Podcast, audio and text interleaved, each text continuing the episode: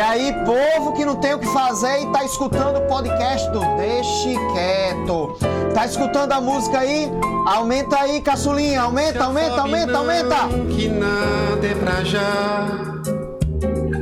O amor não tem pressa, ele pode esperar. Vai, nada melhor que escutar essa música do que De o chá que a Mol vende com um pouquinho de Doritos que nós estamos esperando ainda o patrocínio. Cadê Doritos? O patrocínio!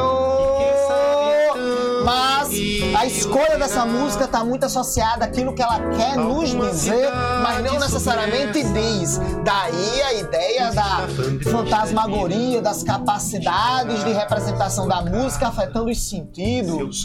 E hoje nós temos uma mesa florida para dar uma concepção russoniana da fragilidade feminina. Eu, macho, viril, vaqueiro, a mistura de pescador com aquela ideia da violência masculina, vaqueirão. Zé Vaqueiro. Zé Vaqueiro com as nossas flores que estão iluminando e engrandecendo a nossa mesa. Claro, mais uma vez, com a caneca nova do estudioso e Doritos. E a pipoca, que é a piroca de pobre. Torta, pequena, fina. E agora eu descobri que ela tem gosto de sovaco azedo. Você já experimentou o sovaco azedo? Experimente uma lambidinha no sovaco azedo, é uma coisa muito importante para que você tenha uma experiência sinestésica. Tudo isso é efeito alucinógeno da MOL. O chá com gosto de caramelo importado dos Estados Unidos. O nosso patrimônio vai ser a discussão do que nós estamos conversando hoje. O povo não gosta de tocar fogo nos negócios, né? Queimar e quebra, aquela coisa catártica de, de destruição, de rasgadura da sociedade, cuspir, escarrar, sexo, estupro, violência.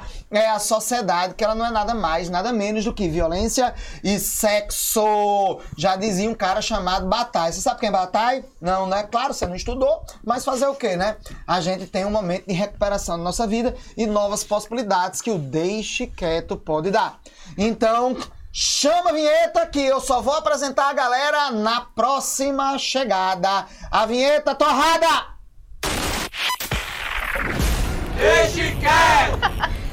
Esse vai... E aí, galera, nossas convidadas hoje são intelectuais, bonitas, sofisticadas, charmosas, com tons pastéis, foi o que eu escutei ainda agora, tá? De um lado, nós temos a nossa convidada que está chegando agora, novidade, coisas boas, né? Novidade sempre é uma coisa legal, né? Vassoura boa é aquela nova, que varre bem. e aí, nós temos doutora Lívia. É, tem um nome bonito, tem um negócio bonito do seu nome, sabia? Eu tava aguardando pra dizer agora. Seu nome O quê? é nobre, pô. É, sim, claro. Nobre. Lívia foi Lívia a Nobre. esposa de Otávio Augusto, imperador romano. Quando Otávio Augusto já está envelhecendo, ele já não era mais administrativamente o imperador romano. É, Otávio, já perdendo as faculdades, Otávio andava pelos corredores e chamava por Lívia, que morreu antes dele, e dizia assim: Lívia, onde estás, Lívia? O que fiz com as minhas legiões? Minhas legiões se perderam. Lívia, onde estás? O que fizeste com as minhas legiões? É porque Otávio, durante o processo de expansão romana, ele invade a França, as Gálias, e na arrogância dos romanos, ele não levanta, ele comandando as tropas, não levanta um acampamento com barreiras. E aí os germânicos, os bárbaros, os povos que estavam na região, se aproveitam disso, invadem e destroçam duas legiões romanas inteiras. E pela uma das poucas vezes que os romanos foram derrotados. Então isso é tão impactante que Otávio, depois de idoso já, cansado, com a mente cansada, chama por Lívia, sua esposa amada, e sempre fala sobre isso. Você é amada por alguém, Lívia? Rapaz, eu acho que eu sou, Espero bastante. que sim, né? É, espero que sim. O pessoal, beleza, pro meu aniversário, mandaram os parabéns. Será que gostavam de mim? Essa semana. Os parabéns do seu aniversário. É. Muito bem, Lívia. Então aproveita, deixa aí e se apresenta pra galera. Bom, eu sou Lívia Nobre, eu sou arquiteta, Sou também mestra em arquitetura e urbanismo pelo, pelo FRN e a minha linha de pesquisa na área do patrimônio cultural, especificamente patrimônio não monumental. E aí me chamaram aqui para conversar hoje. Só pra conversar. Só para conversar. Ixi, eu adorei ver. esse negócio. Ela é mestre. Eu também sou mestre, mas eu nunca disse que eu sou mestre, né? Eu sou mestre em quê? Trabalho da bexiga que deu pra, pra virar mestra, eu tenho que dizer. História da arte, pô. Eu sou mestre em História da Arte. É, não, É, ok. em Então, concentração em... Como é o nome? Em História e Espaço. História e espaço. Chique. É, Carmen Alveal, se você estiver vendo isso, Henrique lhe agradece muito. valeu, Carmen. Ui. Assinadozinho de diploma. É, eu escrevo de. ah, Muito obrigado por ter assinado meu diploma, mesmo que você não goste de, de eu ter falado de pinturas, de memórias e de ter falado dessas subjetividades. Ela acha que meu trabalho é mais de literatura, de crítica literária do que de história. Oxente. Tem problema não. Eu me sinto foda, porque eu falo do que ninguém fala mesmo. Mas nunca tinha dito que eu era mestre, mas. Eu também sou mestre. Eu Tem que dizer, mestre. meu filho, dá muito trabalho virar mestre. Tem É, que dá um dizer. trabalho da porra virar mestre. Mas de todo jeito, temos dois mestres na sala conversando com vocês, um em patrimônio e o outro em pintura, é, que também é um patrimônio. E aqui do lado nós temos Clara, aquela que Está tentando ser mestre. tá- Está tentando ser está mestre. tentando ser mestre e se diz Clara Minervina, mas ela não é Minervina, ela é Lima. E isso é falsidade ideológica, Todo mas. podcast é isso, você já cansou de escutar. Mas por quê? Porque ela finge, porra, ela mente, ela Porque vai ser meu nome presa. oficialmente não é Minervina, entendeu? Sendo que todas as pessoas da minha família materna, todas as pessoas da minha família materna possuem esse nome. Sendo que meu pai, com o mau gosto dele, achava feio. Aí ele não botou. Aí o meu nome é Marilá de Carvalho Lima, o nome mais comum possível. As outras duas. Mas ela tem Não, todo o você direito de não dizer tem. qual o nome que ela quer. Eu quero me incluir simbolicamente a minha família, entendeu? Aí eu uso o nome Exatamente. Minervino, mas você não precisa lembrar que não é o meu nome. Você pode simplesmente acreditar que é, entendeu? É Riga que não faz esse exercício. Perfeitamente. A coisa do nome social. Olha aí, tá vendo? Mas é porque eu acreditei durante uma década que o nome dela era Minervino, que eu nunca Aí é uma questão da sua desilusão. É, Ah, sim! a sua desilusão já não é da minha O nome dela. Não é?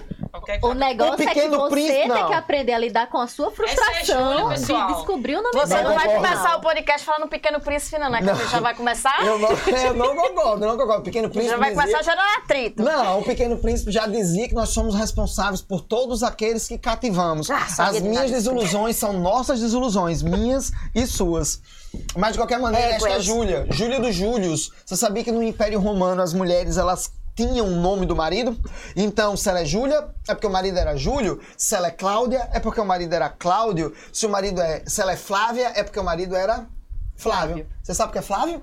O amarelo. Totalmente sem sentido.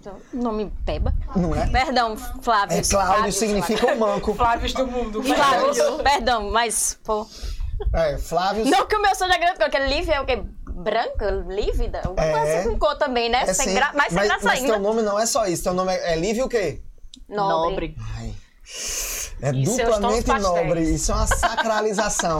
Ela é arquiteta, inteligente, bonita, com tons pastéis. E ainda por cima chama-se Lívia. Suave. Exatamente. Ah! É mesmo. E aí, Júlia? Se apresenta de novo pra galera, que pode ser que alguém não tenha assistido os podcasts anteriores. Eu sou Júlia, a única não mestre, nem que tentou ainda ser mestre. Mas eu gostaria de ser. É mesmo? Algum dia, em O algum negócio é momento. não tentar, porque a pessoa disse que não é porque não tentou. Tentar E não porque não é, conseguiu, né? Exatamente. Exatamente. É, eu nem tentei. Eu ainda, em algum momento, gostaria de talvez tentar. É mesmo? Você acha importante esses títulos todos? Não, é Sério? porque eu gosto de pesquisar. Ah, sim, não. Mas é legal. Estudar é uma coisa muito Não, importante. e imagina você ser chamado de mestre. Yoda. Caralho, você tá Eu, tomando não- chá da eu, mol não- eu não também? esperava por essa, bicho. É, você tá tomando chá da mol Eu também? não esperava por essa. É Maior sério? mestre. Yoda? Professor Mestre Yoda Henrique Luciano. Caralho, Yoda?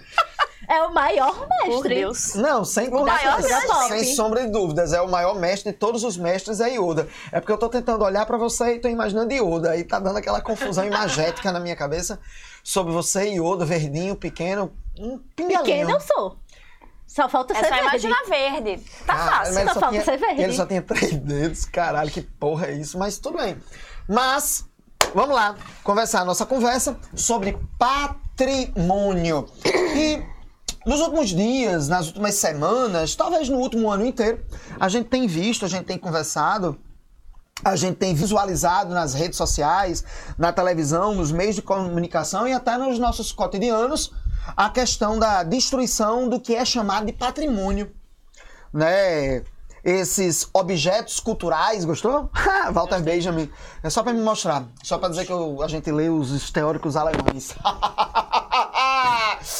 Não é só a França que domina o mundo, a Alemanha também, só que ninguém sabe. Mas isso é besteira. Os americanos não, os americanos são semi-analfabetos, eles apenas controlam o mundo a partir de um elemento cultural, linguístico e financeiro. E eu acho E aí- extremamente importante chamar de estadunidense em vez de americano. Eita porra, ela tá Isto criando agora uma discussão Ah, de identidade. Nós não somos americanos. Mas se for para americano, para me liberar com aqueles comedores de salsicha que não tem carne moída, batata palha, não tem sentido. Mas eu acho que é uma questão, assim, identitária, mas não de se igualar a eles, mas de tomar nossa identidade que eles pegaram como se fosse apenas deles. Tu acha? Eu acho. Também acho. pau no cu. Tu acha também pau no cu?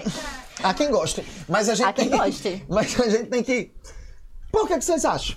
Sei não. Por que, Porque que a América é acham? um continente Enorme, não é? só- enorme, de vários países. Aí eles falam americanos como se fossem só eles, os bonitões, comedores de salsicha. Por que, que vocês acham que eles fazem isso, hein? Porque eles se acham dono do mundo. Porque eles são imperialistas. Que eles acham do mundo. O famoso imperialismo aí, né? Ah, eu acho mó engraçado aqueles vídeos que alguém chega falando pra estadunidense. E aí o estadunidense faz assim, ah, de onde você é? A pessoa faz, da América. E ele faz, não, você não mora nos Estados Unidos? e a pessoa fica assim, mas eu sou da América do Sul. Tu já foi aos Estados Unidos? Já. Gostou? Tu- Você foi pra onde? Eu fui pra Orlando e pra casa da minha irmã. A casa da sua irmã é, é uma região dos Estados Unidos? É em algum... É porque ela já morou em algumas partes. Então eu fui em algumas partes porque ela mora lá. Mas você não pode dizer essa parte, não é segredo? Ela é Não, bacia? é, foi em. É porque na verdade eu não Não é lembro. muito Foi- é segredo. Tallahassee, que é capital da Flórida. Todo mundo acha que é Miami, mas é Tallahassee. Que ela Sabendo morava agora lá. também. Ela morava lá e agora ela mora no Tennessee. Tennessee? Aquele É. estado que é racista, que só a porra, mas tem um uísque foda, chamado Jack Daniels. Exatamente. Ah. Que inclusive eu fui na fábrica, galera. É muito legal. Quem puder ir. Recomendo. Eu nem também gosto acho. de rir de uísque, mas foi muito legal. Você não gosta de uísque? Não. É mesmo? É. Pra mim, uísque e cachaça são elixires. Eles projetam a capacidade do ser humano de pensar e de sentir o universo. Eu acho que cerveja e vinho barato fazem a mesma Como disse coisa. LSD. Quinta do É, Morgado, elixir né? por elixir, Jamais tá aí tudo coisa. igual. Tá bom. Beleza. Já fosse aos Estados Unidos? Fui. Foi pra onde? Fui pra Disney. Que é um- um perfeito caso à parte. É, pra Disney, bem bonitinho lá. Eu nunca fui, não. Cinderela, Mickey. É mesmo? Gostou? Mas gostou? Não, mas adorei. É? Adorei, porque eu sou besta, adoro essas coisas de, de parque. Pode me botar naquele minhocão do parque assim, eu vou gostar. Sabe, de parque de, de festa de padroeira? Amo. Ah, eu não vou porque eu tenho medo das condições precárias é das parques itinerantes. Ai, eu amo. É mesmo. Tu já foi pros Estados Unidos? Não. Tu já saiu das quintas? Eu fui pra Caicó. A Caicó é melhor ainda, a Caicó é perfeita. Ei, tu foi pro Rio de Janeiro, tu ficou hospedado na Glória e ficou um mês sem falar comigo, porque a gente tinha combinado de ir junto, depois eu desisti, você ficou puta comigo e passou um mês sem falar comigo e ignorou a nossa amizade. Não foi não? Valeu a pena. 100%. O quê? Ignorar minha amizade ou ter Você ido... entendeu o limite de uma boa amizade. Eu Entendi. não falei nada. Foi. Eu não disse Ela nada botou pra eu- fuder agora. Pois é. Foi. Mas eu fiquei com medo de ir esta- pra, pra o Rio de Janeiro. Por quê? Porque eu acho que só tem traficante que me matar, que a polícia é corrupta, e eu me torturar e me levar pra, um- pra uma favela daquela. Ah, mas e polícia corrupta tem em todo canto. Não, mas só no Rio de Janeiro. É porque Falta você mais tomar uma milícia. cachaça aí pra fazer a coisa da abstração, projeção, pra dar uma ampliada na, na visão aí do Rio de Janeiro. Rapaz, eu, eu, eu já tentei, mas. Eu não sei, eu tenho medo do Rio de Janeiro, é por isso que eu não, não vou. Né? E Rio de Janeiro tem o Cristo Redentor. Eu não tenho vontade de ir no Rio de Janeiro porque eu acho clichê, igual o povo que quer ir pra Paris, mas... Ei, Mas é bonito, é Paris. bonito de É, Janeiro é, sim. bonito. Não, assim, eu fui no Rio de Janeiro pra pegar um voo para Paris, mas é mesmo. eu achei tudo muito bonito e clichê ao mesmo tempo. Em todos os cantos, Paris e o Rio de Janeiro, É mesmo. eu acho. Não que eu não tenha vontade de ir, eu tenho, É, eu não sei não. mas... Eu peguei. Você foi no um- Museu da Manhã? Não, não. O Museu da Manhã abriu. Inaugurou que tu recente. É, eu fui, Ah, acho que em tu gosta de 2013. Como é? Como é? Tu gosta de Calatrava? Não, gosto muito não. Acho, acho esteticamente esquisito. Calatrava? O arquiteto do Museu do Amanhã. É, Eu não mesmo? não Caralho, sabe por que eu pensei que era Calatrava? Se eu disser, vocês vão rir? Vamos. Pode dizer, porque vai ser Obrigado, ótimo. Obrigado, Arielle. Eu Pode acho dizer que vai ser muito bom. Você precisa de um atraso Vai, salarial. né? Tu, tu, vai falar. Eu tô preparada pra rir. Calatrava é o nome de uma ordem militar religiosa do norte da Espanha que durante as cruzadas fez rivalidade com os cruzados. A ordem calatravense. Foi mal, mas é só o que eu sabia. É, mas é um arquiteto famoso. Você é da onde mesmo Calatrava? É é espanhol? Espanha. Sei, Cara, nem tem sei. tudo, tem sentido. Pode ser que o cara seja dessa região do norte da Espanha que Pode tem essa ser, ordem pode ser. religiosa. Pode ser. Aí ele saiu Né? da puta que pariu da Espanha pra construir um museu chamado Museu da Manhã em cima de um cemitério de escravos. Então, Mulher, ele, mas ele é faz todo- arquitetura em todo canto. É. E ele tem assim um monte de elefante branco no mundo inteiro. É, exatamente. Tem em Veneza, tem uma ponte dele. Nada a ver nada a ver com Veneza, mas tem uma ponte dele lá em Veneza. Peraí, não tô concordando. Peraí, o que é que tem a ver o cara. Peraí. A gente tá falando mal de um monte de coisa, ainda não falando de patrimônio. É. Exatamente. Não, a gente já começou a falar de patrimônio. Até a identidade é um patrimônio, vocês não acham, não? Mas Muito não patrimônio especificamente. Eu adoro. Especificamente de estátua de Borba Gato queimada. Que foi o Sim. que motivou a gente a fazer esse É. podcast. O que é patrimônio? Lívia. Ai, eu detesto essa pergunta. Essa é a pergunta que eu mais odeio. E olha que faz É tempo que eu respondo cruel, ela. né? É uma pergunta cruel. Então uma quem é Borba Gato? cruel. Não, é Borba Gato eu acho que você vai saber dizer melhor, que você é da história. Não, mas eu sei dizer que é patrimônio. Patrimônio tem várias definições, né? Mas a definição de patrimônio que eu me, me, me aproximo mais é a questão de patrimônio enquanto objetos que é, fortalecem, que estruturam as identidades das comunidades, as nossas memórias coletivas. E aí esses objetos podem ser ah, materiais, imateriais, ou pequenos, grandes, estátuas, quadros, artes, representações, arquitetura, enfim, são diversos. Como é que um objeto é imaterial? Pelo amor de Deus. Não, então, aí eu botei a palavra objeto, mas aí ampliei o conceito de objeto para o que nem cabe em objeto, É né? um símbolo, né? Hum. Aí, Au. a historiadora. O que foi? Ajuda o arquiteta. O objeto tem que ser material? Ah, então explica aí pro, pro povo tá escutando. Porque um símbolo não precisa ser é, material, né? Ele é material no conceito. Se Hum. o conceito existe, então a coisa existe em alguma dimensão. Uma ideia é um objeto. Eita porra. Mas ela só é uma ideia. Você sabe como eu tô com orgulho de você agora? Mais uma vez, é quase um orgasmo intelectual. O material pode ser um símbolo. O ma- patrimônio pode ser simbólico também, né? É tipo patrimônios imateriais. Eu sou de. Caicó, né? Eu sou de Caicó. Tu é caicoense? Eu sou de Caicó e ser é de Caicó é uma, uma parte. Caicó é a terra que tem as melhores comidas do Nordeste. É. Você- Em Caicó é impossível você comer ruim. E impossível beber A- cerveja quente, viu Até, também? até as comidas ruins em Caicó são boas. Perfeito. Aí em Caicó Caicó é tem bom? uma. O que mais em Caicó é bom? Só as Não sei, comidas? diga. Não, aí em Caicó tem a festa de Santana, que é a festa padroeira, que é um dos patrimônios imateriais do Brasil, né? E aí o que eu queria dizer era que eu- o que eu chamo de, de objeto, de patrimônio e tudo mais, é, quando ele é imaterial, como uma festa, ela se estrutura na materialidade, né? Ela vai se apresentar como uma procissão, como um- uma tradição que vai existir no espaço, que vai ser feita de uma dada maneira. Então nunca é apenas uma abstração, ela é algo que se Materializa materializa algum de alguma forma. É. E a história? Gosto. Mas essa materialização, ela pode ser também apenas do ponto de vista afetivo, não? Das sensibilidades. Pode. O odor é materializável? O odor é materializável, claro, porque o odor vem de algo. Ih, por Então é por, isso que quando, é por isso que quando a gente fala de patrimônio imaterial e fala da preservação de patrimônio imaterial, que aí a palavra que, que se usa é salvaguarda, a gente fala justamente como é que você vai fomentar que aquilo exista, né? Quais são as materialidades que sustentam aquilo ali. O que é que dá suporte a, a essa festa?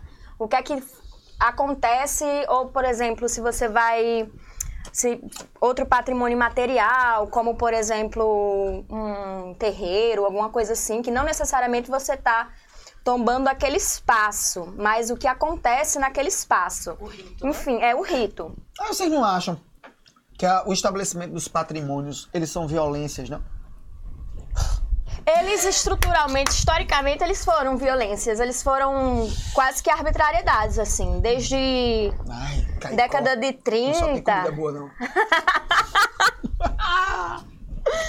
Desde a década de 30, quando a gente começa a falar de patrimônio no Brasil, com a criação do ISFAM, né, que depois virou IFAM, aí foi uma galerinha lá, aquela galerota, que começou a definir o que era patrimônio, sabe o que era, que era E aí patrimônio eles definiram da própria cabeça, da do pró- própria do cabeça elitismo. deles, do elitismo deles. Mas então, sério?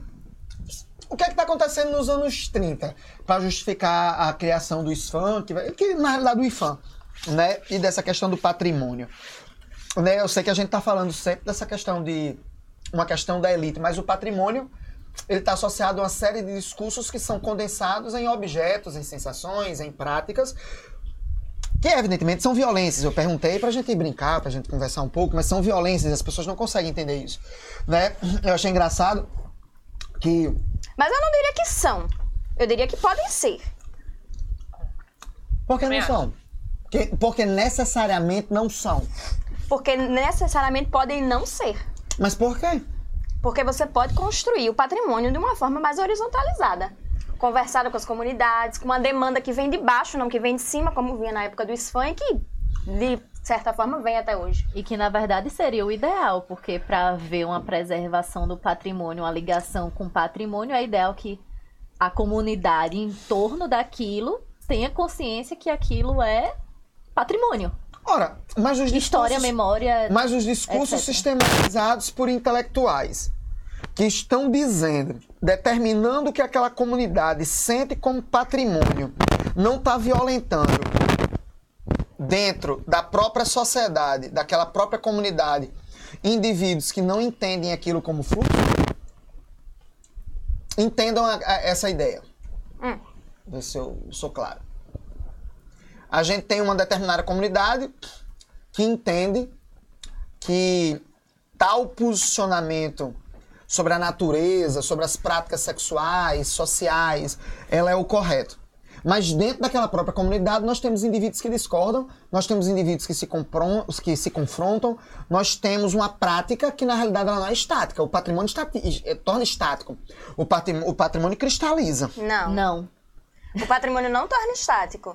O patrimônio ele se modifica como qualquer objeto cultural e qualquer manifestação cultural se modifica se modifica com o andar da sociedade, com as próprias mudanças da cultura, porque a cultura ela não é estática. Se você tem um patrimônio cultural, um objeto cultural, por natureza não vai ser estático, ele vai se transformar e cabe se transformar. Conceitualmente, sim. É, é perceptível, é entendível que isso aconteça quando nós estamos falando com pessoas que entendem, que compreendem a cultura como um fluxo.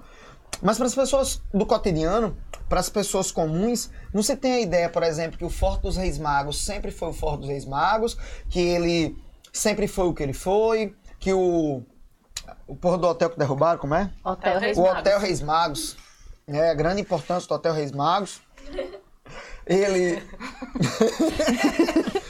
ele não está caracterizado dentro de um elemento estético discursivo parado, não. Porque o patrimônio ele se cristaliza a partir de uma ação. De uma ação do Estado, de um grupo social, um grupo político majoritariamente poderoso.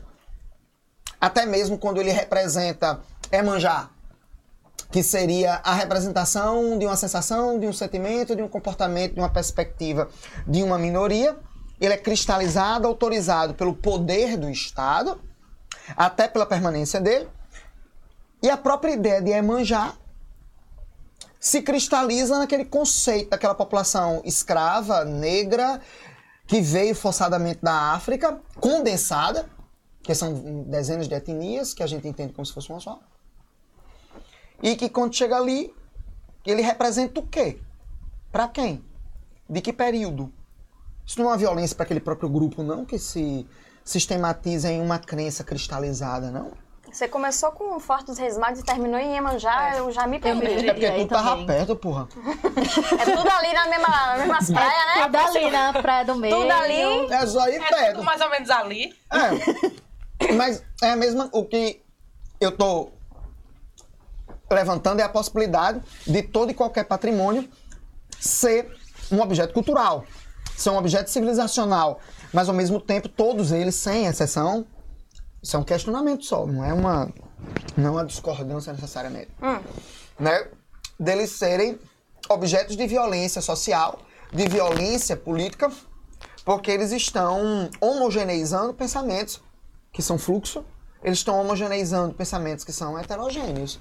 Então, quando você diz é manjar, que é manjar, ele é um patrimônio da cultura negra ou afrodescendente, mas na África você tem Egito, você tem Marrocos, você tem África do Sul, você tem indivíduos que não têm absolutamente nada a ver com aquele elemento.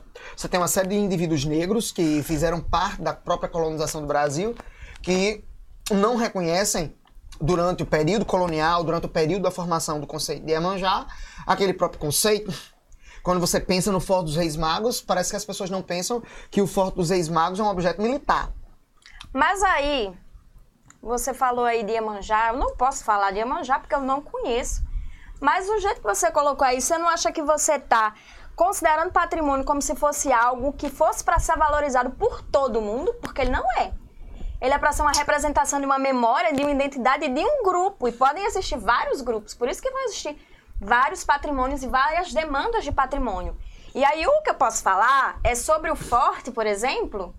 Ele é um equipamento militar e aí vai ter toda essa outra carga por trás dele. Mas a gente tem que entender que o patrimônio, ele não é só aquele valor histórico, né? É só aquela carga de história, de documento que ele carrega. Eu acho que muito importante para a conversa que a gente vai ter aqui hoje é a gente fazer essa diferença entre monumento e objeto cultural, objeto patrimonial e objeto documental, né? Tem esse Eita valor porra, como é? Não, diga aí documental. novo aí.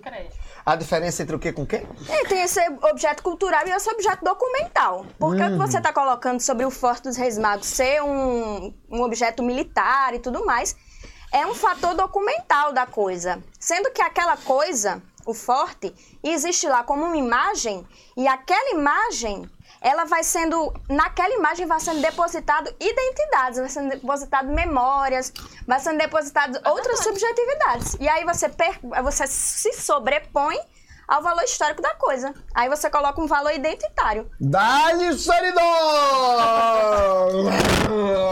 Bonito é bom demais, mas tem A questão melhor. é essa, a questão é essa. Tá Eu disse, quando eu crescer, eu quero ser Lívia Nobre. Nobre. É por isso que. Vamos falar de Borba Gato? Meta o cacete aí. Pode fa- Não, contextualize Borba Gato. Você, historiador aí, você que sabe quem é ele. E aí depois eu falo de história. De- depo- Aliás, se você falar de história, depois eu falo de estátua. Hum. Vai, tô esperando. É doido. Rapaz, é porque é muito complicado, porque você ideologiza os discursos da história hoje de maneira é, tão totalizante que impede que você tenha uma liberdade de percepção, né? É, enfim, mas para ser bem objetivo, ou tentar ser objetivo, porque o podcast da gente só pode ter uma hora, porque nós estamos sendo reprimidos por Álvaro, que ele acha que é o presidente dos Estados Unidos, ele veio fantasiado de Abraham Lincoln mais uma vez, com aquela barba estranha dele, dando ordens, sempre frases no imperativo. Cuida, menino, Borba. Gato. Borba Gato, Borba Gato, Borba Gato, Borba. Gato. Borba Gato é um bandeirante. Ele tem uma importância político-administrativa em São Paulo no século XVIII. E como todos os bandeirantes, porque Borba Gato não era apenas bandeirante, ele também tinha funções político-administrativas em São Paulo. São Paulo enquanto estado, quanto região, e não como vila, não como cidade. É importante que fique claro isso. Mas ele era um bandeirante, ele era um sertanista. É, e Borba Gato vai ser responsável, como os bandeirantes de maneira geral, por um processo expansionista, territorial, inclusive com bandeiras que chegaram a, a entrar no território espanhol. Essa é a grande importância dos bandeirantes do ponto de vista da formação da espacialidade do que hoje chamamos de Brasil. É importante se entender isso. Tem um rumo de abestalhado, pombão, imbecil, que acha que o Brasil é Brasil desde o século XVI, enquanto o Brasil só é Brasil a partir de 1822, quando você juridicamente tem aquilo que é chamado de Estado Nacional Brasileiro. E aí as pessoas continuam alimentando uma ideia ingênua sobre o que é o Brasil do século XVI. O Brasil do século XVI é uma extensão do território português invadido, conquistado, dominado, violentado, estuprado, aniquilado pelos próprios portugueses, mas também Só a poiqueira. só porqueira. Mas também, por outro lado, associado ao poder do Império Português, que não se pode deixar de esquecer isso, uma importância jurídica, uma importância política. Deixar de esquecer. É, porque o povo esquece, e esquece às vezes propositadamente em discursos radicais, como se a composição da cultura portuguesa, da formação portuguesa, não fosse importante para o que nós somos hoje. Não negativamente. né? Essa ideia construída até pelo nosso vice-presidente, que ser brasileiro é complexo de vira-lata, de ser brasileiro é vagabundo, ser brasileiro é não querer trabalhar. Isso é uma, é uma criação muito pejorativa, negativa, é uma, é uma construção muito depreciativa daquilo que é o Brasil, feito por pessoas com compreensão intelectual limitada, mesmo sendo general. Mesmo tendo estudado nas agulhas negras. Isso é um problema porque ser brasileiro não é ladrão. Eu não sou ladrão, vocês são? Eu não sou desonesto, vocês são? Não. Eu não sou. Eu não estaciono em vaga que não seja permitida para mim. Eu não faço contramão. Não faço. Não faço. Sou puto. Porque você acha que é brasileiro, por ser brasileiro, tem a ideia do jeitinho. Nossa, eu fico com Não. raiva até de quem liga a seta pro lado errado quando vai entrar, vale. É, Não, mas aí a pessoa pode ser só abestalhada. pode ser bestalhada só. É, pode Mas, ser. enfim, eu não concordo Que a com coisa de essa... errar, direita e esquerda acontece muito, eu, né? eu só sei que a direita... Denunciando aqui. É, se eu tô aqui pra... Não, é. Mas já me eu só defendendo. sei que a direita é a mão do relógio. Como a mão do relógio é essa, eu passo pra essa aqui. É, tô nem aí quem acha ruim. É o quê? A direita É. é, quem escreve. Qual é que eu escrevo? É, Ah, é a direita. pronto. Se for qualquer outra coisa, eu erro. Algum problema no ensino fundamental, algum problema cognitivo, não sei. De pré-escola, Mas assim. é, mas é assim. Mas Borba Gato, ele tá associado a esses discursos da expansão territorial do Império Português, tá associado ao massacre das populações indígenas, à captura de escravos que tinham, sido, que tinham fugido. Então, Borba Gato é um bandeirante. Só uma curiosidade, bandeira se chama de bandeira porque todas as expedições que podiam durar de seis meses até quatro, cinco anos, podiam ter de dezenas a centenas de pessoas, elas levavam a bandeira de um santo, por isso o nome bandeira. Daí o nome bandeirante. Eles também podem ser chamados de vicentinos porque eles saíram da província, saíram da capitania de São Vicente. São Vicente era o padroeiro de Portugal. São Paulo não era São Paulo, São Paulo era uma vila. Chama... E a região era chamada de São Vicente do ponto de vista administrativo. Por isso. E aí, por que essa pira do. da- dessa criação dessa identidade bandeirante em São Paulo? Que eu ouvi muito falar isso. Por que que colocam uma estátua de um cara desse, dessa representação desse bandeirante, no meio de uma praça em São Paulo? Não, mas inclusive, na frente do Ibirapuera, que é o maior parque de São Paulo, eu acho que da América Latina, É, da qualquer América coisa Latina. Tem um do grande tipo, monumento aos Tem um grande monumento às bandeiras na frente, que é um bandeirante e um monte de gente atrás, tipo, empurrando. Mas que assim. pira é essa? O é Ibirapuera, o Ibirapuera, Que pira é essa? o Ibirapuera É. tem dois monumentos muito importantes. Um foi feito por Brecheret, um, é um, um- um escultor modernista, vocês sabem disso, da Semana de Arte Moderna, que fez o Monumento aos Bandeirantes.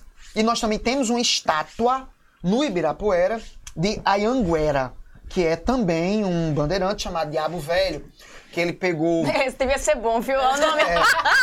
É Esse é porque é, é, ele, segundo a história, que não é 100% assim, mas segundo a história, ele se encontrou com um grupo de índios. Esses índios traziam artefatos de ouro, que isso é mentira.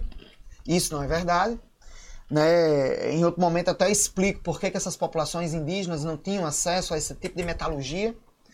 E a Anguera teria colocado querosene na água e tocado fogo. E aí os índios, que sem saber que aquilo ali era querosene, achando que era água, acreditavam que na realidade ele tinha tocado fogo nos, na água e ele tocaria fogo nos rios se os índios não levassem aos depósitos de ouro. Por isso essa ideia de Ayanguera, o diabo velho. Né? Tem uma lógica nesse processo, que é importante que a gente consiga entender. A gente não precisa concordar, mas eu acho que a gente precisa entender Ah. qual é a mentalidade do século XVI, do século XVIII, do século XIX. Que permeia até hoje.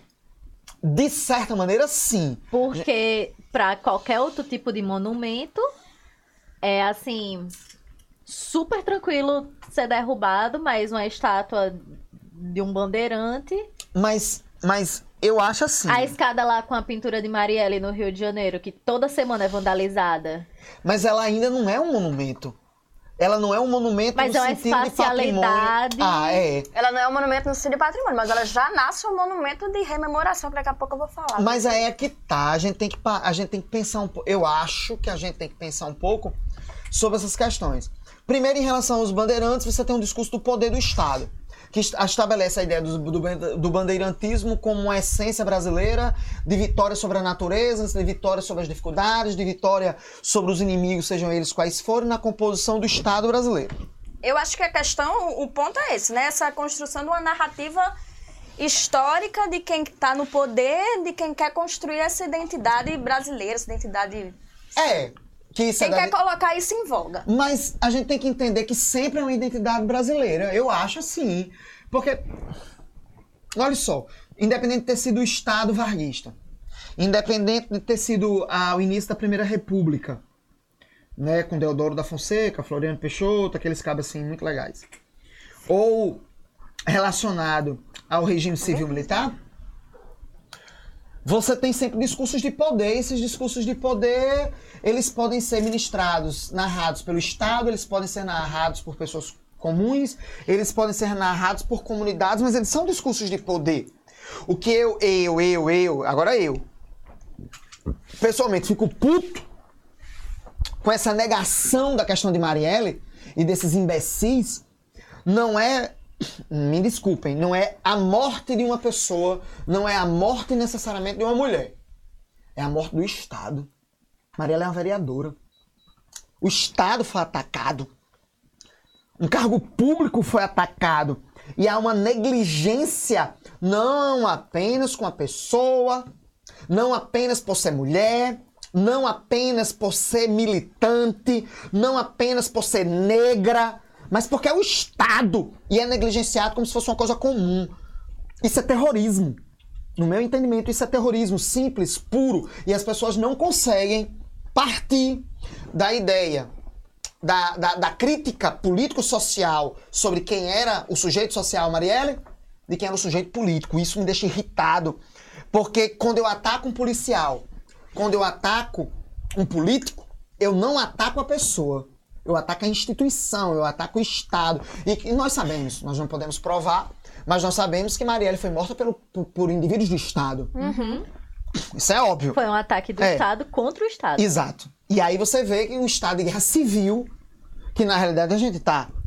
Ela é um patrimônio, a própria ideia de Marielle é um patrimônio. Ela não é um patrimônio porque ela se fez um patrimônio. Ela é um patrimônio porque os outros a fizeram um patrimônio, pela sua história, pelos discursos feitos por ela. Porque ela é um mártir daquela. Ela se tornou Ideia. um Martin daquela ideia, até porque morreu. Ela, ela teve que ter morrido. Sim, a morte ela é não que seria. sacraliza. Ela não seria se ela tivesse viva. Exato, exatamente. Isso também é importante. Do mesmo Eu acho jeito que que, isso- Freixo, porque recebeu ameaça de morte e não morreu, não é um mártir. Quem porra é Freixo? Marcelo, Marcelo Freixo. Sei quem é porra esse cara, não. Eu acho que essa questão de, de Marielle que você estava falando explica muito como é que a gente constrói. Como é que a gente constrói essa. Como é que a gente constrói patrimônio? Se você for parar para analisar como que a gente vê uma, uma imagem, a gente tem. A gente vive numa sociedade muito imagética, né? Ainda mais agora, com, enfim, rede social toda hora. Então a gente personifica muito, a gente quer ter um suporte de imagem nas coisas que a gente sente, nas coisas que a gente pensa. E aí colocaram a imagem de Marielle nessa questão de, de, de associar uma identidade. Não foi. Ela tomou. A morte de Marielle tomou essa proporção não só por ser um ataque ao Estado, mas simplesmente e principalmente por ser um ataque às identidades, né? E a gente está vivendo num momento histórico, acredito eu, de, de que há a criação de brechas e espaços para que outras narrativas venham à tona para que outras narrativas sejam criadas, não só a do Bandeirante, que foi imposta, sei lá, pelo Estado, sei lá como é que foi. Enfim, você que vai explicar essa parte, eu já explicou e eu não entendi. Ei, diz aí imagético de novo. Imagético. Caralho, Eu foda, adoro. né? Imagético. Aí é isso, aí a gente tá vendo essa demanda por novas, enfim, por novas narrativas da história e essa própria esse levante assim, né? E aí isso vai desencadear desde o ano passado. Eu acho que essa discussão de status começou com aquele Black Lives Matter, né? É. Começou a pancadaria, os protestos e tudo mais, pancadaria no- não no mau sentido, pelo amor de Deus, só pra expressar a coisa visual, né? pancadaria no ser visual. Mas foi uma pancadaria, não? Foi também. Aí, enfim, tô, tô querendo dizer dos protestos e tudo mais. E aí começaram a derrubar estátuas de, de, de escravagistas, sei lá como foi. Derrubaram uma, eu lembro que derrubaram uma lá na, na Inglaterra. Oi. E aí começaram a falar, né? Começaram a. Derrubaram dentro d'água até depois. Derrubaram dentro d'água, foi bonito que só. Top, aquela. A imagem foi. Cena foi top. A de Borra Bagado foi melhor ainda, porque foi tocando fogo. Foi. Não, perfeito. Queimando Melhor que, melhor que aquela só uma escavadeira, assim, derrubando. Então você é uma arquiteta que defende a destruição do patrimônio? Não, Que coisa estranha. Veja bem, aí eu vou ter que teorizar um pouquinho. Mais chato. A gente tem que entender, eu acho, é, o que são os monumentos, né? No sentido de que desses monumentos como objetos culturais e que vão ser o suporte material do patrimônio cultural.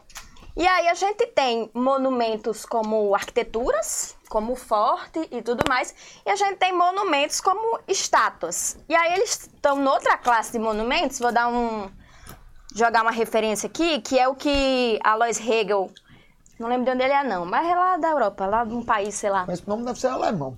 Não, não é não. Acho que é Bel Bélgica. Belga. Enfim, Alois Hegel. Que aí ele vai falar, ele tem um, um livro do início do século XX que fala o culto moderno dos monumentos e ele fala sobre valores atrelados aos monumentos. E ele coloca que essas estátuas e esses elementos assim são monumentos de rememoração intencional, ou seja, eles são criados justamente com essa função de rememorar algo, um fato histórico ou dar visibilidade a uma, a uma personalidade histórica. Enfim, eles têm essa função, eles servem para isso, eles cumprem esse papel dentro de uma sociedade.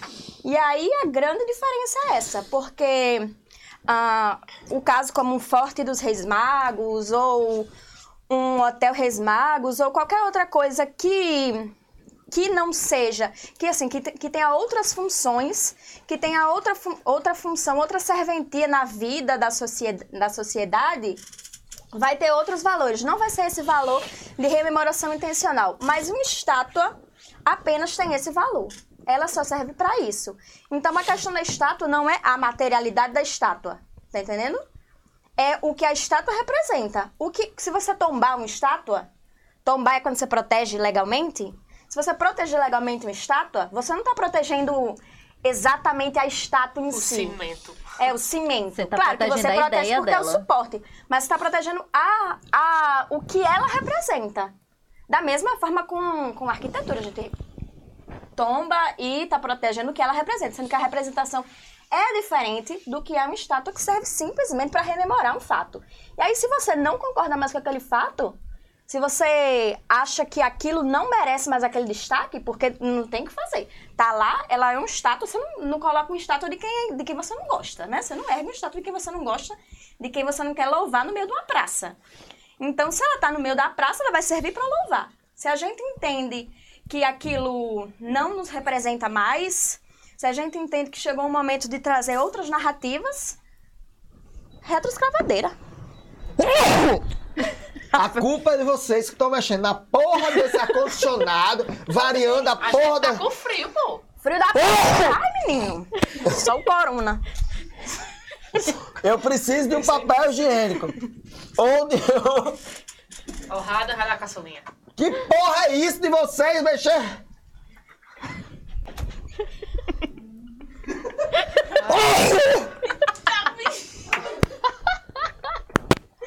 Isso no microfone, quem tá ouvindo vai ficar suave. De novo. Remix. Você pode passar a porra do, do, do- coisa? Você tenha calma.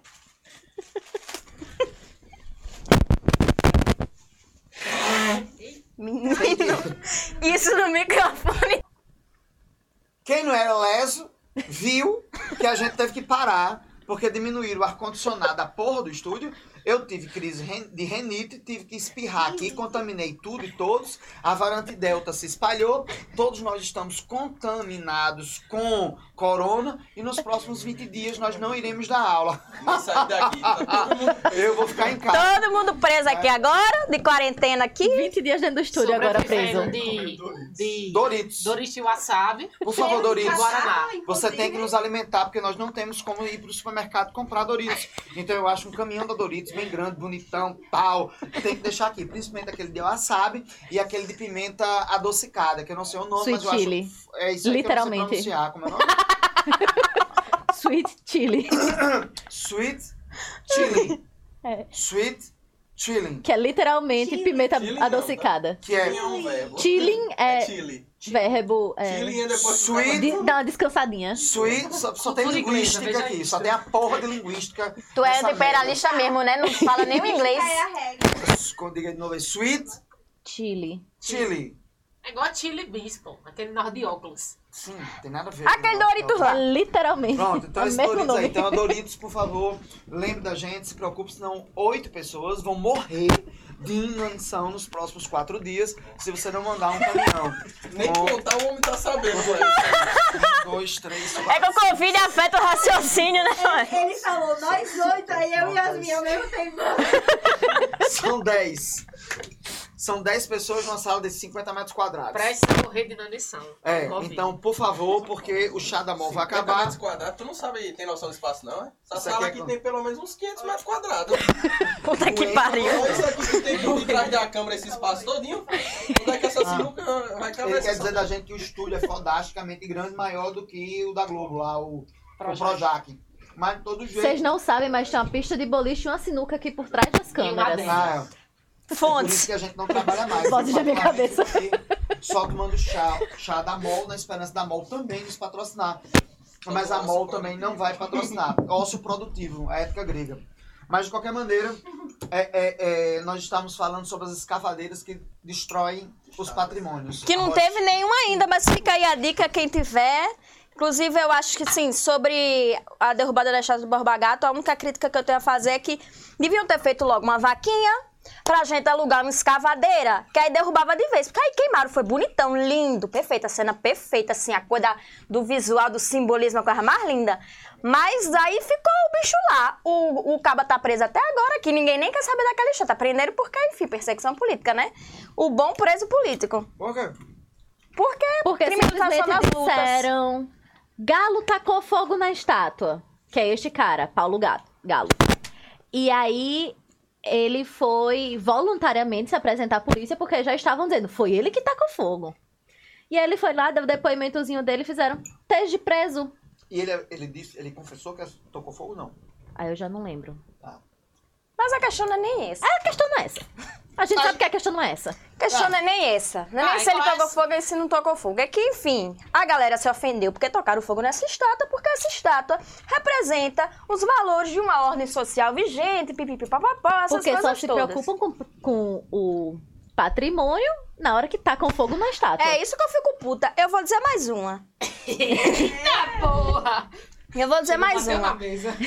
É que eu não vou lembrar o nome, mas sabe aquela que é um antigo colégio que tem do lado do Teatro Alberto Maranhão? Sim, A, a é. escola de direito. A Escola É, de a Direito. Escola de Direito. Ano passado, o, movi- o pessoal do MLB. MLB, Movimento É. de Lutas pelos Bairros, Vilas e Favelas, não confundir com o MBL, Você vai falar Nome MBL. Em nome de Jesus, não confundam. O pessoal ocupou lá o espaço que estava desocupado há muito tempo, sem uso, mas é da UFRN. E aí, várias famílias ficaram lá abrigadas. E a galera, do nada, ninguém nunca deu um pio daquela, daquela escola de direito. Extremamente abandonado, esquecido, caindo aos pedaços porque não tinha. Não, caiu nos pedaços nem tanto, mas estava abandonada. Tava Estava abandonada. abandonada. Não, e tinha mas- gente ocupando o prédio há muito mais tempo. Não, mas aquele prédio é uma complicação, né? Durante o primeiro governo de Vilma, enquanto prefeita, Vilma De Faria. de Faria, que era Vilma Maia na época, ela, ela re- recuperou quase todos esses monumentos, as fachadas, os prédios. Houve uma reflexão bastante interessante, apesar de eu não ter concordado com tudo, sobre a questão do patrimônio. E aquele prédio foi revitalizado. Depois do governo dela, que ele foi abandonado, como quase tudo acontece com os governos sucessores que abandonam aquilo de bom ou de ruim que o governo anterior havia feito. Mas hoje o prédio é da UFRN, tem projeto e tudo. Enfim, deve ter uma série de questões burocráticas É, em não- razão da- do que a gente nunca reformou esse prédio ainda. A questão não é nem essa. A questão é que pegaram e aí, quando a galera ocupou lá o prédio, porque tava sem, sem ter onde morar e tudo mais, e ocuparam lá, e eles ficaram morando lá, veio um pessoal até da FRN, um pessoal, enfim, da sociedade civil de maneira geral, falar que, ai, mas é que isso aí é um risco pro prédio, porque vai morar um monte de gente lá, e aí vai destruir, vai danificar e tudo mais. O prédio vai cair porque tem gente morando. O prédio vai cair, e, enfim, Que já ia cair. Ia cair, porque eu fui lá nem tava tão ruim não a estrutura. É, mas pelo menos das cinco estátuas de ornamentação, As estátuas estavam complicadinhas, é. é, já, nós já só tínhamos duas. É, as Inclusive estátuas... os vasos de orientação de, de entrada da, da, da, da fachada já tinham desaparecido e eram de cobre. Mas aí é porque quando falaram, parecia que o bicho tava assim, em ruínas. O prédio não tava em ruínas, tinha algumas partes danificadas realmente. E as Até estátuas porque- que são mais complicadas assim, estruturalmente de ficar lá em pé, claro que elas estavam mais em risco de cair. Mas isso não tinha nada a ver com quem tava ocupando o prédio, nem ia ter diferença nenhuma. É, o pessoal morando lá. Sendo que o pessoal começou a falar isso e se mostrar como se estivesse preocupado com a integridade daquele bem, só que na verdade não tava. Só que na verdade tava querendo só manter a, a propriedade privada deles, assim, sabe? E aí deixar o prédio lá com a imaculável, intocável propriedade privada, sem cumprir uma função social, porque, tá entendendo? Ele não tinha função nenhuma, É. naquele momento. Me diga uma coisa, é, é, é, é- é isso mesmo. E aí a galera, é o que eu quero dizer é que a galera usa de, de uma suposta preocupação com o patrimônio quando convém, que não é pelo patrimônio. O patrimônio é só uma alegoria da preocupação dele com a ordem social vigente. Adorei o, o conceito de alegoria que você usou. Né? Hum, é muita inteligência no canto só. Não, mas é isso mesmo. É, é, o que é que você achou daquelas mudanças? Pessoal que talvez não seja de Natal, que esteja escutando o podcast, nós estamos falando de prédios da formação urbana da cidade do Natal.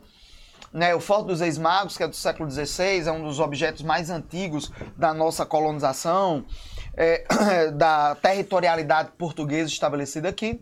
Depois a gente falou também do chamado Hotel Reis Magos, que é construído nos anos 60, no governo do- de um governador chamado Aloysio Alves. E ele tem uma importância arquitetônica interessante também. Não E só. lá vem a, a arquiteta que ela defende. Eu sou a favor da derrubada daquela bosta. Mas, mas a nossa arquiteta aqui não. Mas de qualquer maneira, além disso, nós estamos falando também de do- dos prédios esteticamente mais bonitos, que foi a Faculdade de Direito, foi a Escola de Segurança Pública. Ela também foi é, grupo escolar. É um prédio que teve várias funções no decorrer do início do século XX ali na, num bairro chamado Ribeira, e é um prédio que tem uma tinha uma ornamentação consideravelmente sofisticada, que durante um determinado tempo foi ocupado por um movimento social, né? E é isso que a gente está discutindo. Então, esses prédios são referência do patrimônio arquitetônico, histórico, no meu entendimento, inclusive político e social é, da cidade do Natal e do estado do Rio Grande do Norte de maneira geral. Mas por falar nisso, o que, Tô é que aqui, você acha? tô aqui preparada pra falar, pô. Eu vou botar uma mãozinha aqui, ó. É, é, não, foi, eu fiquei com medo agora. foi, foi o poder do seridó falando. O que é que você acha da intervenção que a prefeitura fez na Travessa Sachê? Naquela travessa vizinho entre é, a casa de Câmara Cascudo e o Solar Bela Vista, que ainda tinha aquela pavimentação de pedras de arrecife, que a prefeitura colocou o nome de Espaço Cachimbinha, Uhum. né, que é o nome de um boêmio, de um compositor natalense, e colocou é, é, bancos. Tirou parte das pedras, colocou banco. Até aí só, né? As outras coisas depois que aconteceram com, com, com o espaço são mais complicadas. Mas o que, é que você acha? Você achou correto a sessão da prefeitura de ter tomado essa iniciativa e ter alterado a estrutura daquela travessa? Ou, enfim. Eu acho que eu passei naquela travessa faz tempo já e eu não lembro disso não. E como eu não sou de Natal, então eu não conheço tanta coisa tão a fundo, sabe? Então, não vou saber lhe dizer. Eu vou pegar o gancho pra lembrar você com o que você disse antes. De quê? Não é? Ele quis fugir, né, Lívia? Você quis se esquivar? Não, Mas não, tem travessa aí, aqui não, aqui é hotel. olha, veja bem, eu vou começar com o seguinte. Você foi falar Vai- do Hotel esculhambar quê? Magos? Sim, do hotel, aquela bosta? Não, pera ainda, deixa eu falar. Sim, tudo bem. Você começou a falar do Hotel Reis Magos, aí depois você foi falar da antiga faculdade de Direito, dizendo que era esteticamente mais bonito. Já discordo de você. Não que eu discorde, mas eu acredito que a gente colocar as coisas nesses termos é, como você estava dizendo inicialmente, uma violência. Ah, E aí é o que eu todo quero. discurso não é violência, não. Eu não posso achar aquela porra mais bonita do que a outra, não é? Pode deixar, pode deixar, com certeza. Ah, obrigado. Agora, o que eu quero dizer é que isso não está em pauta no campo do patrimônio. O que está em pauta no campo do patrimônio são as subjetividades, está entendendo? Hum. Então, não interessa se é mais bonito. Isso aqui é o meu microfone? Não. Não. Eu não sei de quem é o microfone, tu sabe, torrada. É teu, por certo. Não é o seu. Ou é o dela ou é o de. Não é o meu. Se brincar, é o meu, ó. Não, não é o meu, não. Enfim, o negócio não é nem ser mais bonito ou mais feio. Porque isso aí abre margem pra um- uma coisa puramente estética do que você acha, do que você acha mais bonito ou do que você acha mais feio, que vai ter influência de cultura, enfim, de classe social também e tudo mais, né? Querendo ou não, as elites vão achar mais bonito tal coisa. Da mesma forma que quando foi criado o SFAM, o pessoal achava mais bonito, mais representativo da ideia de identidade nacional a arquitetura do período colonial brasileiro. E aí cagou para a arquitetura do período Brasil Império.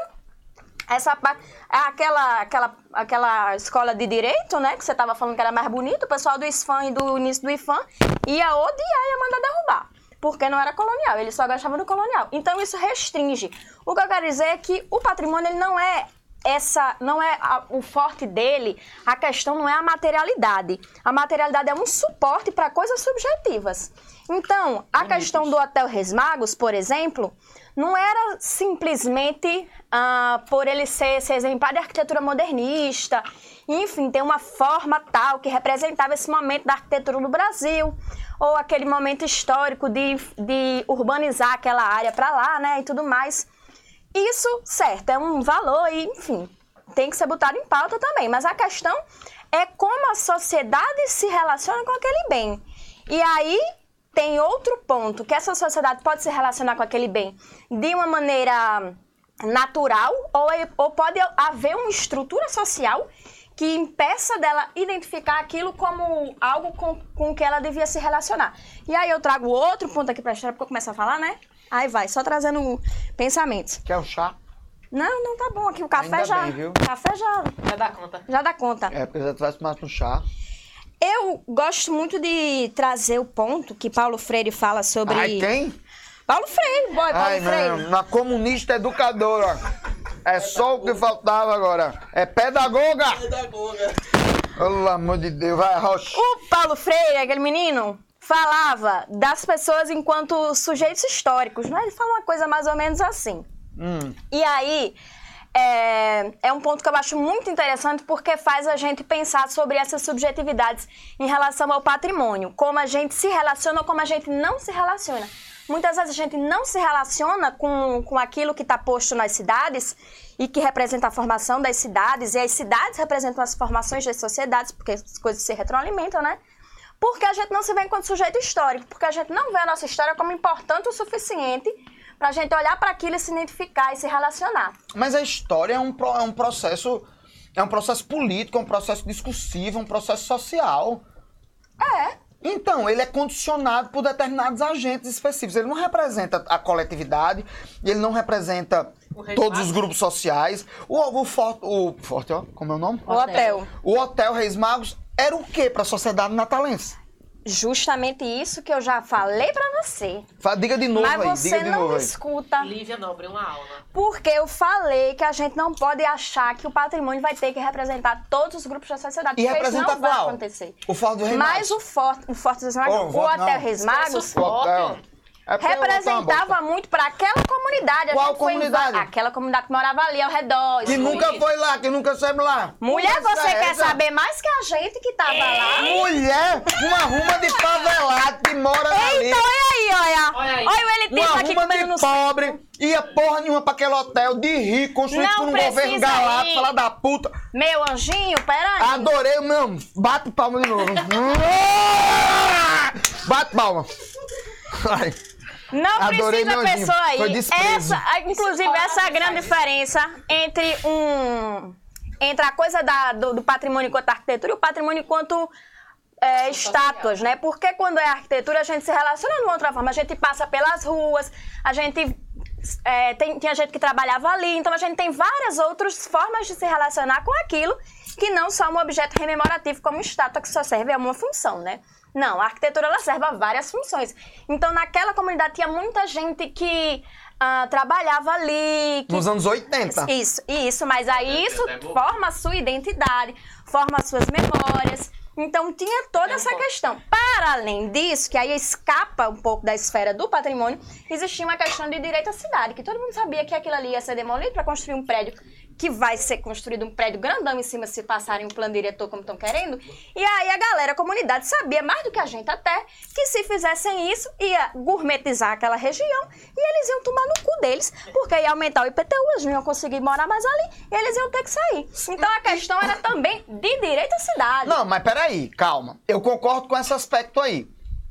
O aspecto de que você vai ter ali um processo de elitização daquele território específico que teoricamente já era elitizado, porque quando se constituiu tanto aqueles prédios vizinhos como se constituiu o Hotel Reis Magos, você já teve o objetivo desde 1948, avali dos anos 60, que é quando o hotel foi construído, de expulsão daquela população pobre daquilo ali. Mas então isso não é da lá. agora. Eles estavam lá como elemento de sobrevivência, em um elemento altamente restrito, escondido, marginalizado, que o IPTU já era extremamente caro. Só não é porque eles não têm, a maior parte deles, é, registro oficial da- da- da- do IPTU que eles pagam. Aquilo ali é improvisado, aquilo ali é ilegal. Eu não estou discordando das violências sociais. Claro que não, isso eu não posso fazer. Mas o que eu estou colocando é que para aquelas pessoas aquele objeto, o, o Hotel Reis Magos, ele não representava. O que você tá colocando é o que você acha que você. que é. Por quê? Porque você tirou da sua cabeça, meu anjo. Por quê, minha anja? Porque você tá dizendo lá e você não tava lá pra conversar com eles. O patrimônio não é o que a gente acha, é o que a, o que a comunidade acha. Mas a comunidade tá lá ou é o que você traduziu dentro do seu interesse de classe social Não. e de função de arquiteta de justificar a sua existência? Porque aquela população se relaciona. Hoje é muito melhor aquela porra tá derrubada por meninos estarem Não. jogando bola e brincando de pipa do que com a porra de um prédio que só tinha gente drogada usando aquele espaço, só tinha decadência, dengue, muita dengue, pombo. né? Pombo, que só a porra, pombo, eu não sei não. A Álvaro aqui disse que tinha pombo, eu não sei, né? eu não sei se tinha pombo não. Nem tu É, tá de boa falando aí. igual aqueles caras de 50 anos, que é mais ou menos sua faixa de idade. Tá que pariu. É do boomer. Que- morador da cidade nova. O bom boomer. Tirol e aquele outro lá, Petrópolis. Petrópolis. Aqueles bairros ali. A barra aqui. Ah, A gente foi em várias reuniões de a gente conselho tá Alecrim. comunitário. Aqui o endereço é Alecrim. Que nem lá. Meu amigo, o endereço aqui é Alecrim, quando bota no Google. Ih, é? É mesmo? Uhum. Caralho, aqui é o Alecrim. Aceite. A gente foi em reuniões de. Você achava que morava em Tirol. Ah lá, ah lá! É por isso. Doido pra morar no Tirol. Sua Doido fala está justificada. É. Você- Explicou, né? Explicou, né, gente? já foi derrubado. Pronto. Mas a gente, a gente fez reuniões mais. de conselho comunitário lá. Aliás, a gente foi em reuniões trazidas pelo conselho comunitário da região da, daquela galera lá. E aí eles trouxeram isso, essa afetividade, essa identidade, essa relação subjetiva que eles tinham. Então a gente tem que ter essa sensibilidade para ouvir a questão do patrimônio enquanto subjetividade Então, que sem vem das pessoas. Sem brincadeira mesmo, sem brincadeira. Falando sério. Então, quando vocês estiveram naquela, naquela espacialidade, as pessoas moradores, as pessoas, né, inclusive de baixo poder aquisitivo que moram naquela região, elas se identificavam com aquele prédio? Elas se identificavam com aquele prédio, elas sabiam mais do que.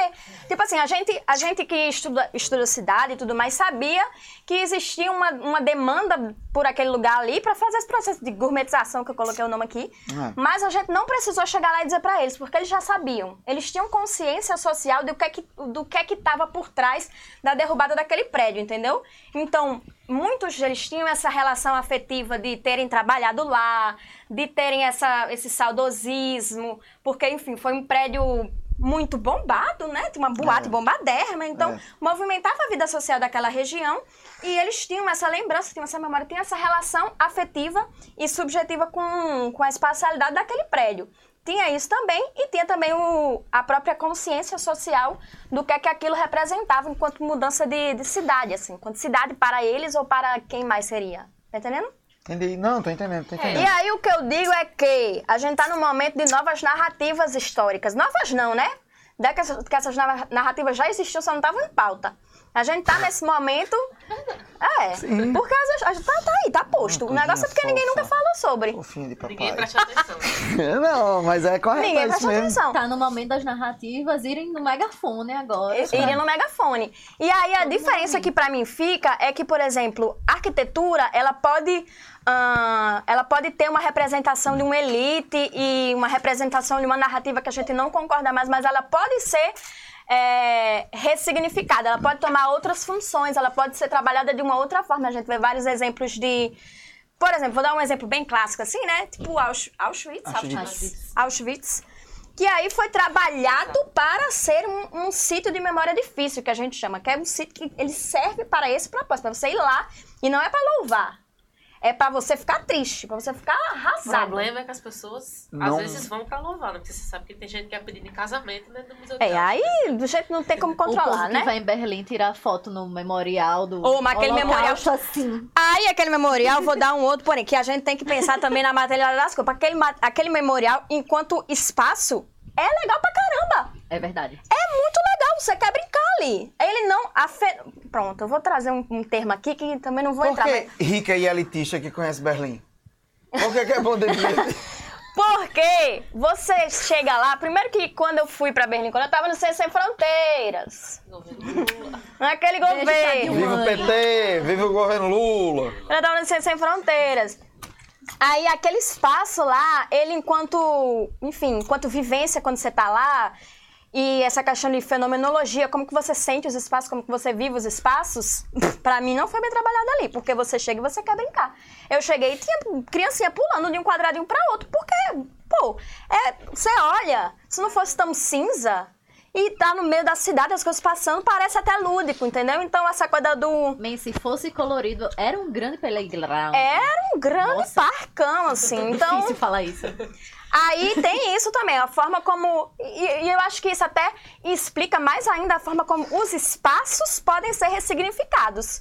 A depender do que você coloca ali neles. As estátuas não podem, porque as estátuas têm aquela função. Aí a galera diz: não, mas vamos tirar a estátua e colocar no, no museu. Beleza, pode até ser. Mas por que, que não derruba então? Para ter esse momento histórico. Somos sujeitos históricos, construímos a história. Derruba, pô. Pra é uma mim, nova sim. narrativa. É, Aquela estátua. É uma nova narrativa. Você insere uma narrativa. Tá entendendo? Então a gente vai de destruir uma demanda popular de fato. Vai, destruir, vai destruir Davi. Não, aí não, não é uma estátua para é louvar, uma rememorativa, de bonita. monumento numa praça. É um, uma estátua enquanto, Dentro do museu. é, enquanto obra de arte, inclusive dentro de um museu. Porque é, tem essa questão também, né? A estátua de Borba Gata, ela tinha uma relação de obra de arte com aquele espaço? Eu acho que não. Tipo assim, E se tivesse, opinião, essa, essa relação é realmente a mais importante? É, É realmente para ser É, mas- valorizada? Mas, aí você sobrepõe. é, é, você sobrepõe e hierarquiza nesse sentido, né? Você hierarquiza relações que, por exemplo, na ciência histórica a gente não pode fazer isso, entendeu? Tudo tem Na, valor. na prática você tem que hierarquizar, né? Na É, prática. você tem que hierarquizar, mas, por exemplo. é, Você é, tem não, você hierarquiza. É, É, você acaba. A gente Você tenta acaba não fazer isso, né? é. A gente tenta não ser anacrônico, por exemplo, mas a gente sempre acaba sendo em algum momento, né? Mas a gente acaba hierarquizando, mas assim, o, o valor da obra de arte, ele, o valor da obra de arte ele é um valor.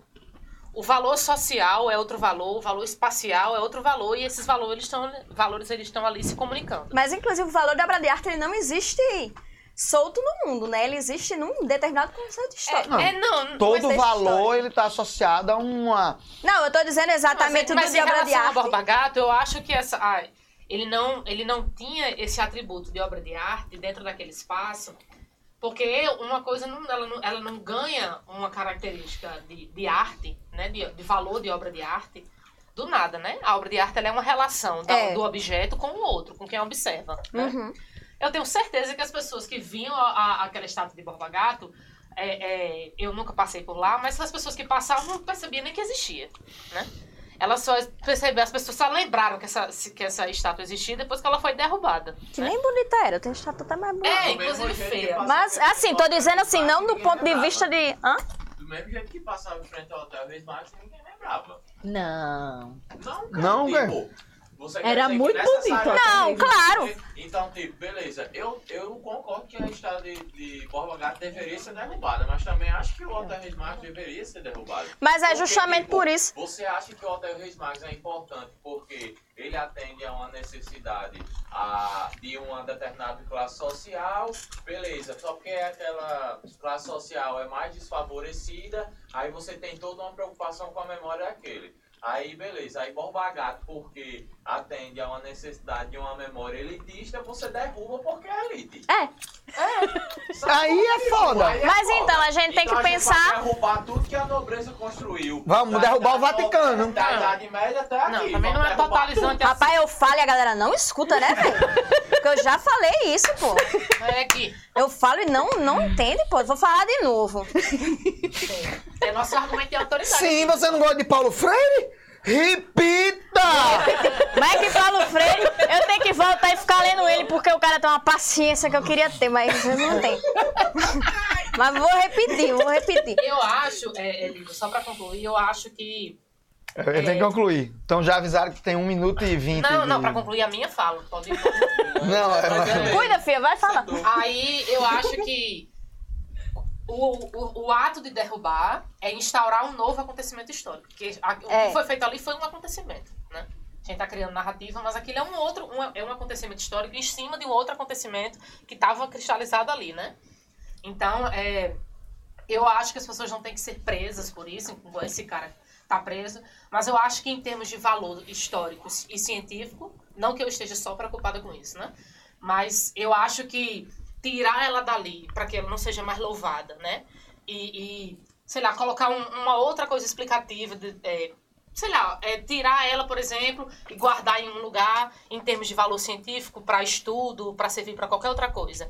Eu acho que ele é, tem uma, uma essa ação historicamente ela é muito mais é, é, válida, ela é muito mais positiva para a história nesse sentido do que você puramente ir lá e destruir. Embora eu entenda que destruir também seja um acontecimento histórico e há um acontecimento que a gente chama de reparação histórica, né?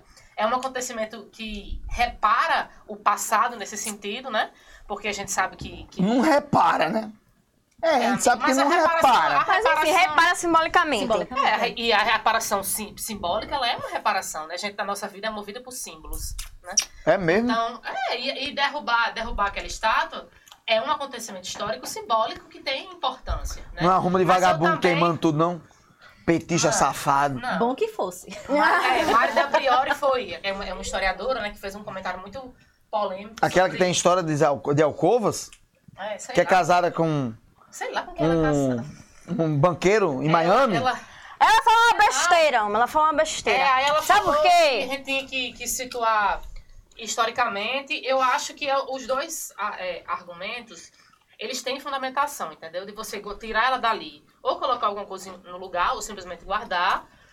Mas eu acho que também tem valor de reparação histórica simbólica, de signos, enfim, subjetivo, de você ir lá e simplesmente é, é, destruir. Porque você repara um acontecimento histórico,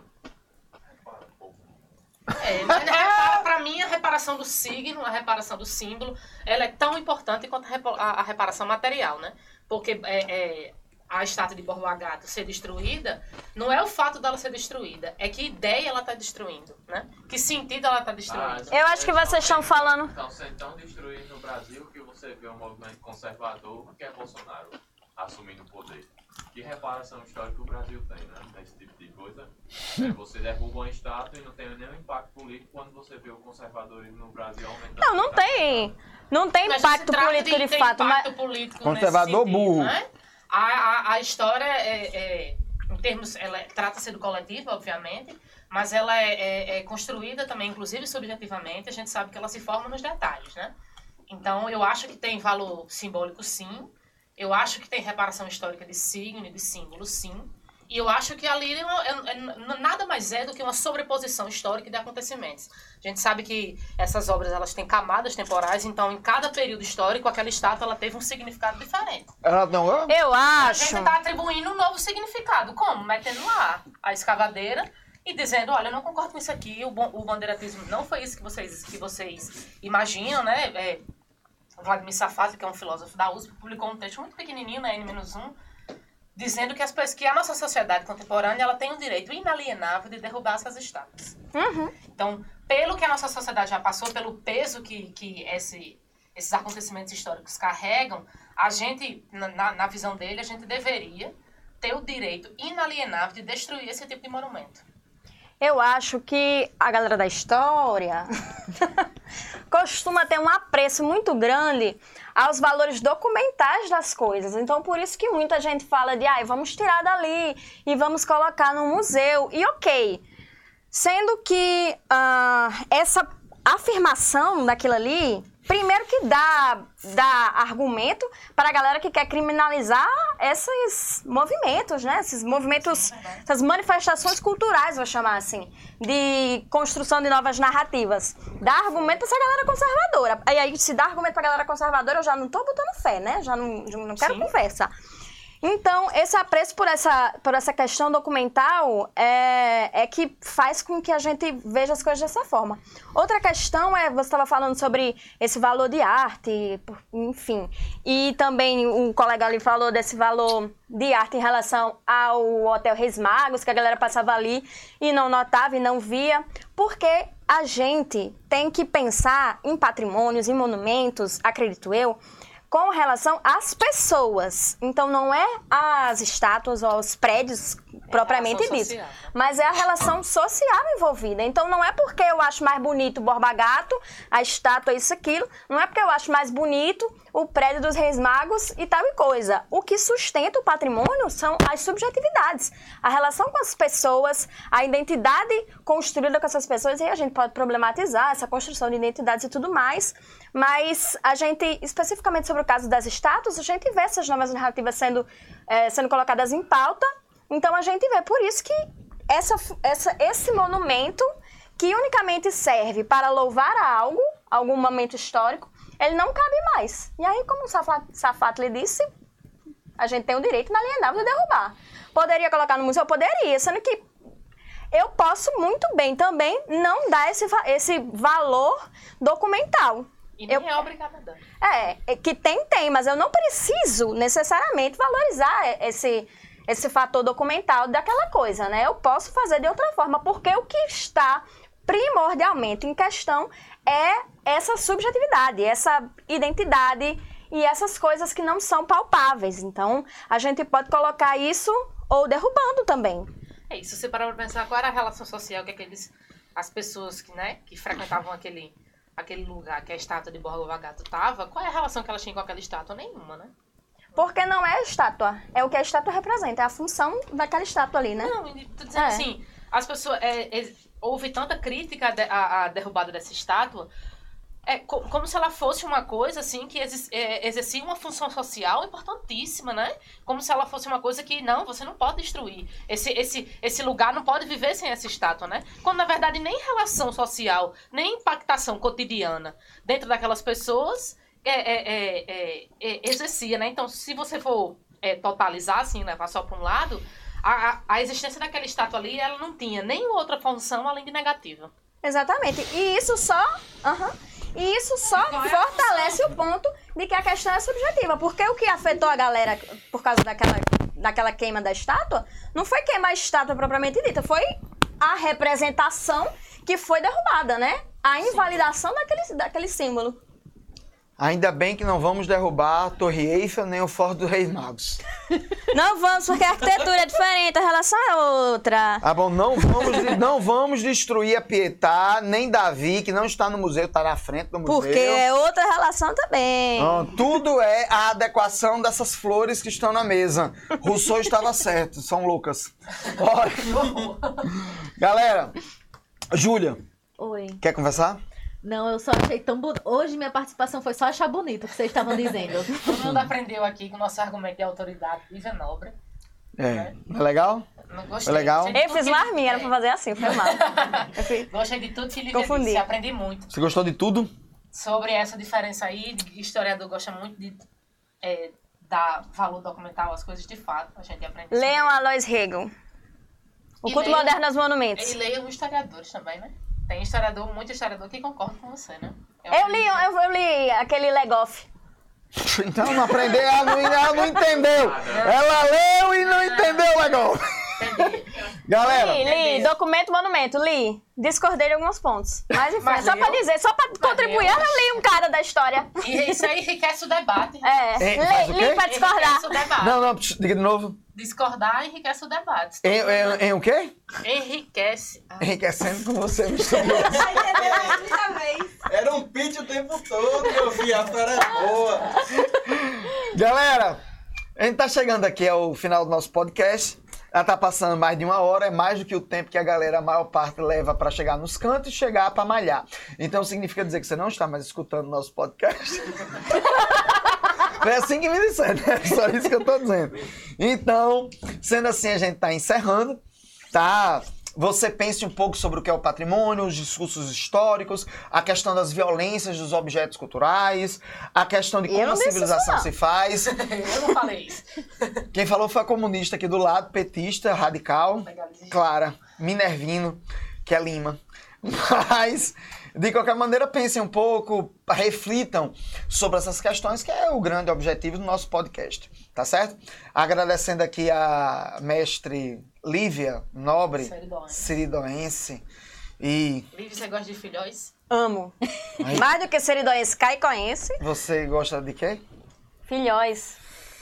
Não, por Deus. Ai, meu Deus! Não sabemos o que o professor Henrique tem hoje. Tá pessoal? Ah, eu sei, aqui, ó. Ó o Charlie.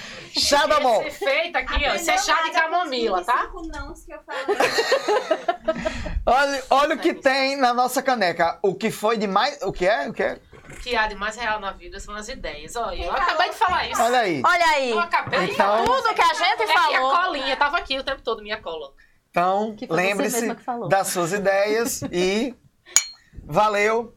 Bom podcast para vocês.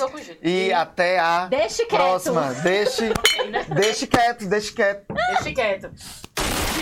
Deixe quieto. Deixe quieto. Ela não sabe.